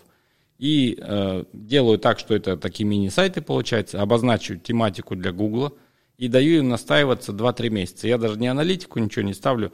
И затем где-нибудь поохрев смотрю, какой сайт лучший результат показал, без моих каких-то действий, просто вот есть сайтик, вот Заглушка, и все. Да, заглушка, заглушка такая. так это, ну, Несколько. птенец. Набор птенец, да? заглушек, да? Вот какой птенец больше понравился Google. Ага. И обычно из десятки вот этой или пятерки выстреливает какой-то один нормальный. Это отличник, я его зову, и делаю его основным. И вот потом эти сайты просто идут отлично вообще. То есть даже через несколько лет э, после этого понравился Google, просто его намного проще, быстрее и лучше продвигать. А, например, из десятки 3-4 хорошиста есть сайты, которые тоже какой-то результат нормальный показали. Я делаю их или сателлитами, сразу делаю сеточку из 15-20 сайтов в итоге под этот сайт основной. То есть это такие блоги, которые иногда на него ссылаются, но в основном ссылаются на Википедию, на какие-то BBC, на Forbes, на такие крутые сайты, такие камуфляжные ссылки для прикрытия, чтобы не делать там сателлит только, который на основной сайт ссылается, это его вычислят там сразу же и никакого эффекта не будет. И затем те сайты, которые вообще не показали результата, я их забрасываю и не продлеваю. И вот э, такая методика на старте, немножко дольше и по времени больше, оно позволяет отфильтровать те сайты, которые понравились Google, и их уже заниматься их продвижением. Я понял. Миш, слушай, а вот мне интересно, в целом а, на Западе есть как бы сообщество какое-то, ну, вот, а, веб-мастеров, которое занимается как раз заработком на сайтах? Вот большие, А. крупные, где читать, где черпать информацию. То есть есть SEO, есть SEO, форумы есть, ну, знаю, много. Но вот именно те, кто занимается там заработок на Амазоне, заработок на Аценсе. Я вот пробовал найти, есть выборочные отдельные блоги, но вот так, чтобы, например, большое Да, количество вот таких мастеров. комьюнити почему-то вот нет, я тоже с тобой согласен. Оно все разрознено по вот SEO-шным оптимизаторским форумам, по вебмастерским какой-нибудь там. Да? Да. Вот найти так, те- тех Да. ребят, которые там от 10, от 10 Они тысяч долларов и больше в месяц зарабатывают. форумах, там они особо там не светятся, сидят, общаются культурно там, или вообще Да? где-то в личке там, или покупают VIP доступ к тому же Black Hat World, и там уже в закрытых разделах где-то обсуждают что-то. Я понял.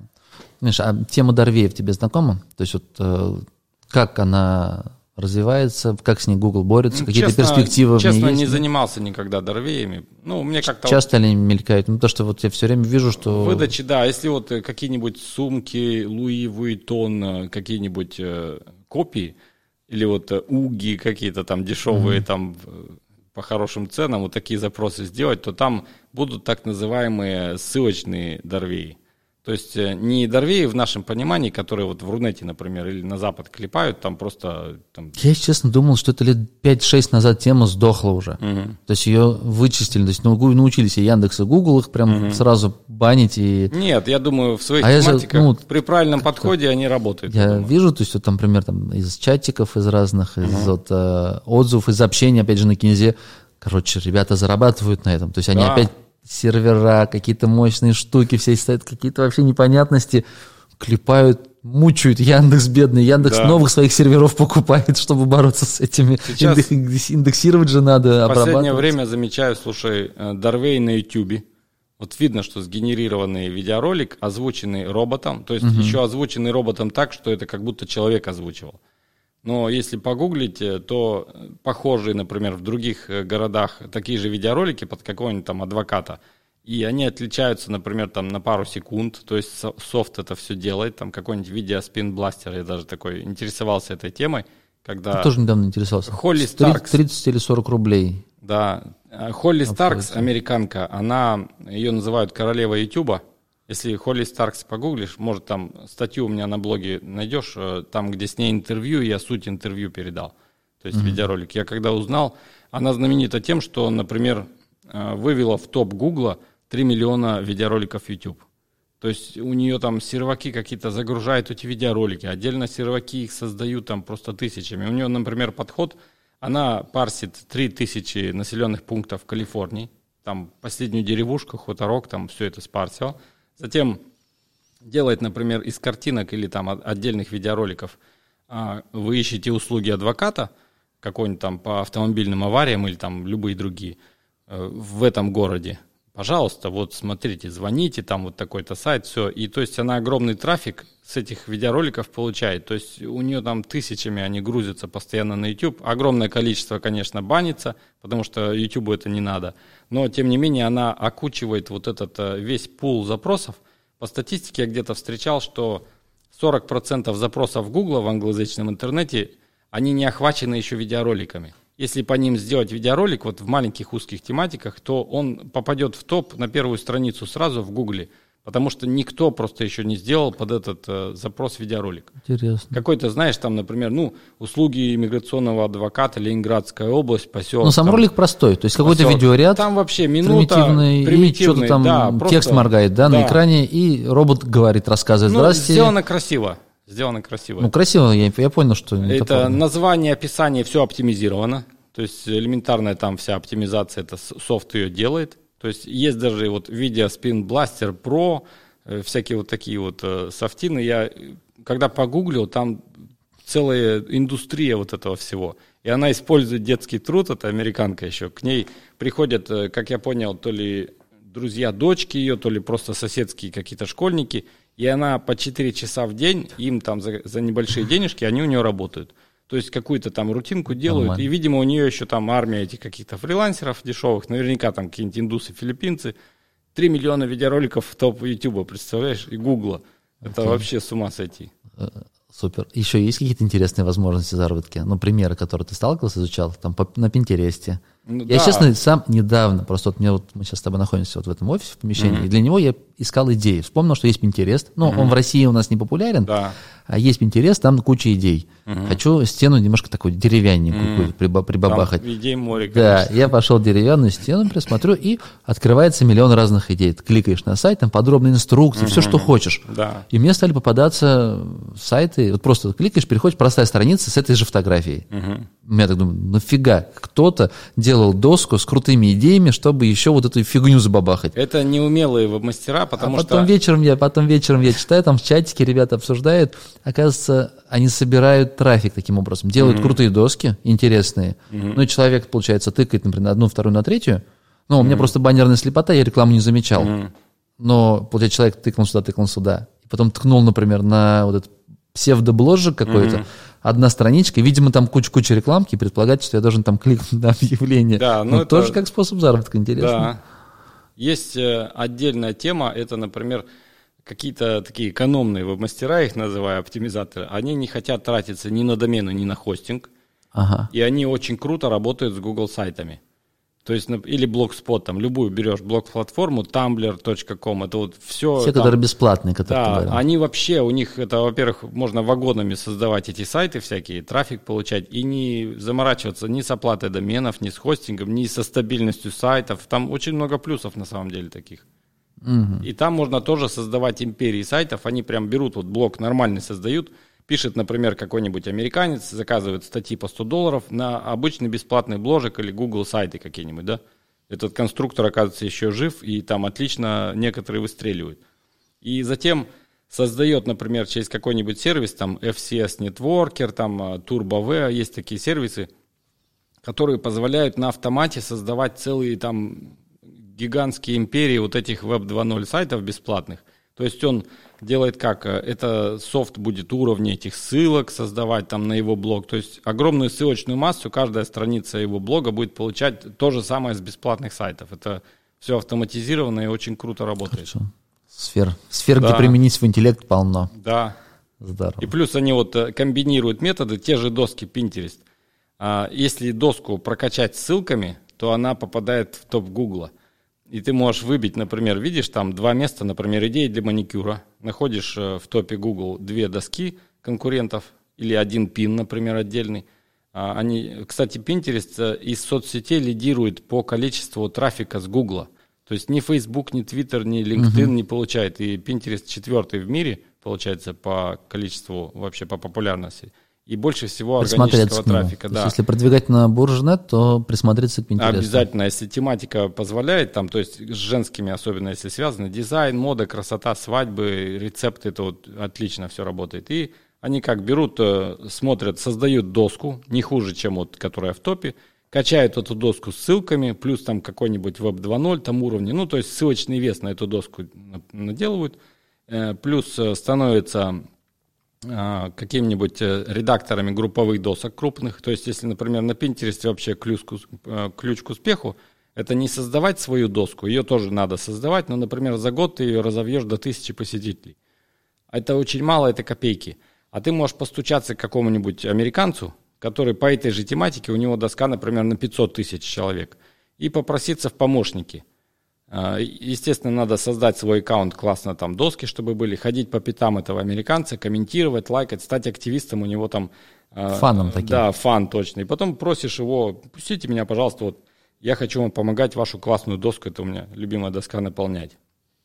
И 80% соглашаются, одобряют и говорят, вот, пожалуйста, вот тебе права, и ты пишешь там, я обязуюсь ваши все правила соблюдать и все. И, например, если есть такие доски на сотни тысяч человек, а, например, в ней всего 280 пинов за 5 лет. То есть видно, что человек, каждый пин, это он просто там любуется, и прежде чем публиковать, надо обязательно ему написать, что Джон, например, а можно я вот эту картинку и вот с таким текстом публикую? И вот раза 3-4 ему пишешь, он такой довольный, что там такой помощник бесплатный ему все делает, классную картинку, надо изучить его вкус, там, ну это долго, но это стоит того. И потом ты среди вот этих картинок какую-нибудь одну из десяти на свой сайт делаешь, и там потом такой трафик, там 35 тысяч человек в сутки может идти, там, знаешь.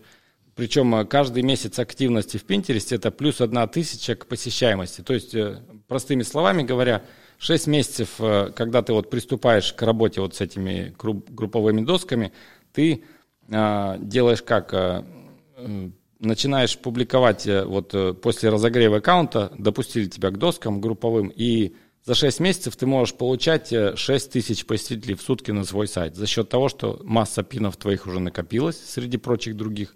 За 12 месяцев 12 тысяч. Но это растет не бесконечно, конечно, есть потолок. Обычно потолок или год, или два, или три. Бывает меньше, бывает больше, но вот разные тематики.